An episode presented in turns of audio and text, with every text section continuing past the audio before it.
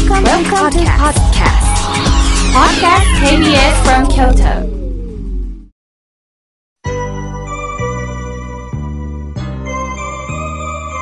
さあ、今日もたくさんのメッセージをいただきましたので、順に紹介させていただきます。まずはじめにメールをいただきました。としこさん、ありがとうございます。妙慶さん、ご無事ですか？私は元気です。人間は生まれた時から死亡率100%であるということは分かっている。だからこそ、一日一日を大切に生きたいと思います。妙慶さん、こうしてラジオ、そして妙慶さんのネットの日替わり法話で、たくさんの深いメッセージを届けてくれて元気をいただいております。本当にありがとうございます。妙慶さん、これからもどうぞよろしくお願いします。とのことです。とちこさん、ありがとうございます。この言葉が私の励みになります。ありがとうございます。さあ、続いての方です。福岡県より、えー、30代の女性なんですね。エミワンさん、ありがとうございます。メールをいただきました。妙慶さん、いつも福岡なので、ポッドキャストで聞かせていただいております。実は私も妙慶さんのふるさとと一緒北九州生まれです。人生半ば、いろんなことがありました。現在もそのただ中で、そういううちにだんだん慣れてくるのかな。結果シンプルに日々過ごすことになって、本来大事なものとは何かということ、向き合わざるを得なくなりました。まあ大きくは体の悩みなんですが、時代の動きとともに自分の生活そのものを近い時期動くことになるかなと思っております。さあ、え、これから私も何か役に立ってもらえるように希望のあること、何歳まで生きられるかわかりませんがやっていきます。いつか妙慶さん、えー、お寺で法話もできたらいいなと思います。現在福岡に住んでるので、えー、文字の法話会はいつなさるんですかとのことです。はい。私の実家はね、北九州市門司区にあるサイレン寺なんですが、やはりこの5月は法話会は中止になっております。6月の第3日曜日に、あの、できたらいいなと思っております。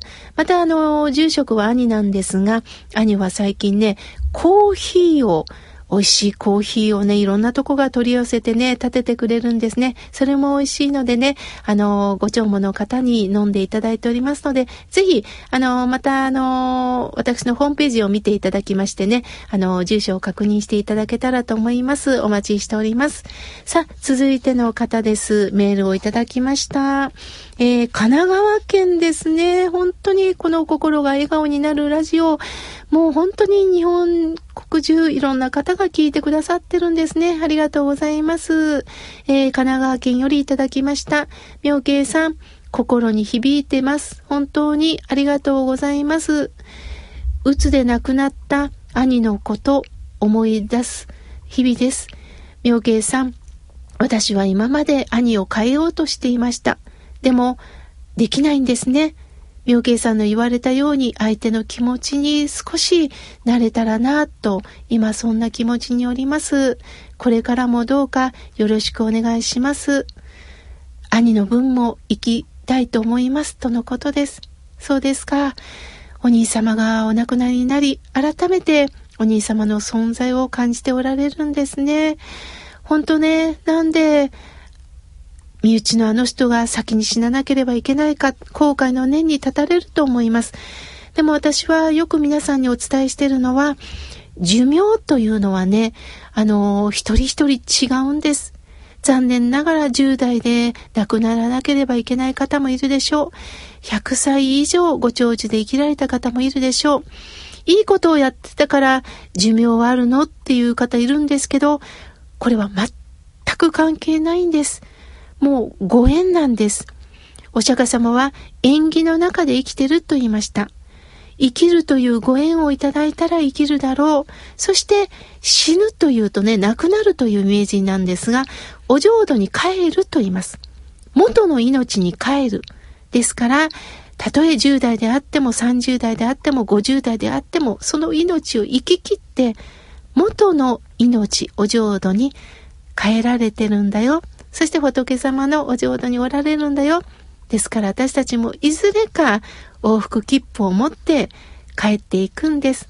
そう思うと限られた与えられた命をどうか無駄なく楽しみながら生きたいですよね。さあ、続いての方です。メールをいただきました。今度は山形県よりありがとうございます。小山さん、ありがとうございます。妙慶さん、久しぶりにラジオを聞き、メールをしました。ドラッグストアをめぐって、えー、ドラッグストアの中でマスクをしつけてる人に怒鳴る人がいるそうです。こういうのは地獄へでも見せた方がいいんでしょうかとのことです。あ、私もね、これはあの、何かの報道で知りました。あの、なんで君たちはマスクをしてるのかね？とこう怒ったという方がいるというのを聞きました。あの、ましてや接客業はね、必ずマスクは必要ですよね。でも、この怒鳴った方っていうのはね、あの、怒る人に対して、こう、地獄絵を見せるというのはね、これ私は正直ね、効果ないと思います。人間関係でも一緒ですよね。喧嘩をした。もうこの人なんて性格悪いんだ。こういう人たちには何とかしてもギャフンと言わせなければっていう時あると思うんです。でもこれはね、逆効果なんです。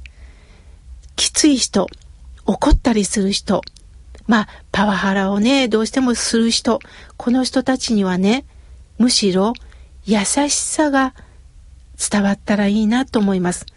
本当の優しさがわからないから怒るんですよ。怒鳴るんですよ。本当に人が傷つくんだ。こんな言葉をかけた方がいいんだということが分かったら怒鳴ったりしません。本当の優しさを知らないんであれば、私たちがその優しさを伝えましょう。私もね、前、あのー、すごくあの、マナーに厳しい方がいましてね、あの、食事をするとき合唱して、やっぱり食べたいものを一番にピュッと食べたことがあったんです。すると、目の前にいたその方が、まずはこれからだろうっていきなり大きな声出したんですよ。私は心の中で、何から食べようか買ってじゃないのとかと思ったことあるんですけれども、でもその方にとっては一番にここから食べるんだろうっていうことを言いたかったんですよね。すると私は、本当そうですよね。不愉快な思いをさせて、申し訳ございませんって言いました。その時にね、大きな声じゃなくて、低い声で言う方がドキッとくるんです。ぜひやってみてください。私は、不愉快な思いをさせて、申し訳ございませんって小さな声を出したら、その方が我に返ったようでね、いや、そういう意味じゃないんだ。そういう意味じゃないんだよって言いながら静かになられました。ですから、あの、怒ってる人に対して同じように怒りつけると、またそれがね、強くきます。あの、壁打ちと一緒です。あの、私もね、あの、テニス部だったもんですから、よく壁打ちで強いボールをポーンと壁に打ったら強いボールがポンと返ってきますよね。柔らかいボールをしたらポトッと落ちるように、そういう時ほど柔らかい言葉をかけたらいいですね。小山さん、貴重なメッセージをありがとうございます。さあ、続いての方です。メールをいただきました。おせっかいおじさんさん、いつもありがとうございます。みょうけさんおはようございます。今日はいい天気で、私は勤務をしております。妙芸さん、いつも気持ちの良いお話をありがとうございます。先日学校が休みの3人兄弟がお墓参りを訪れまして、お墓の掃除をしていました。高齢者の女性の手を差し伸べて合唱していました。親子連れ、この姿にほっときましたとのことです。そうですか。やはりご高齢の方を見て手を差し伸べて、そして一緒に合唱してる姿をおせっかいおじさまは見られたんですね。いいですね。ほんとね、合唱っていうのはね、無条件にできるんですよね。無条件に手を合わせて、そしてお互いに合唱し合うこともあるんですが、やはり仏様に対してしっかり頭を下げる、そして胸に手を当てるということはね、大切な時間なんですよね。ありがとうございます。さあ、続いての方です。おはがきをいただきました。ペンネーム、一途さん、ありがとうございます。えー、たくさん文字を書いてくださってますね。えー、みおけいさん、私は、あの、バカなその話だと思わずにメッセージを託しましたので、あの、聞いていただけますか？いやいや、もちろん聞かせていただきます。学生だった夫と出会い、その後結婚し、同年代の夫と本当に優しくされながら生きてき、子供に恵まれました。夫は仕事一筋でした。そんな夫が40過ぎた頃、癌になってステージ4でした。それから私なりに一生懸命夫の面倒を見てきました。今思えば、なんで気づいてあげられなかったのか、本当に悔しくって悔しくってなりません。妙慶さん、どうしたらいいんでしょうかとのことです。そうですか。悔しいですね。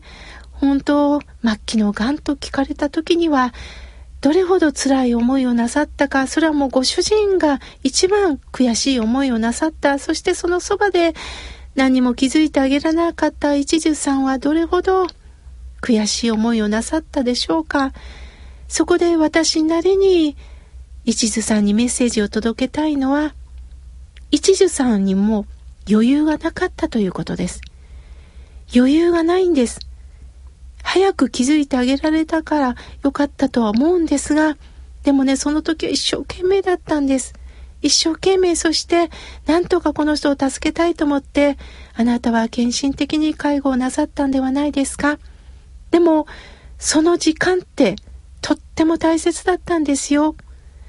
やはり、嫁を宣告されるとね、その限られた時間の中でこの人とどう向き合おうかって必死になります。これがね、いつまでもお互い元気だってなった時には、必死に向き合うことさえもできないんです。その時間をいただけた、そのことに喜びませんか？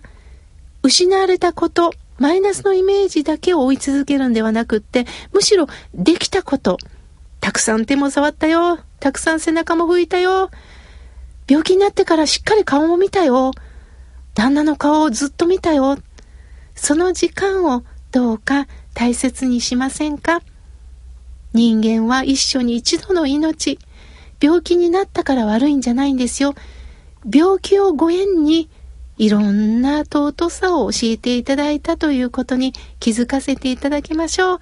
どうかこれからも一途さんと共にこの番組育てていただけたらと思います。ありがとうございました。まだまだたくさんのメッセージをいただきましたが、来週紹介させていただきます。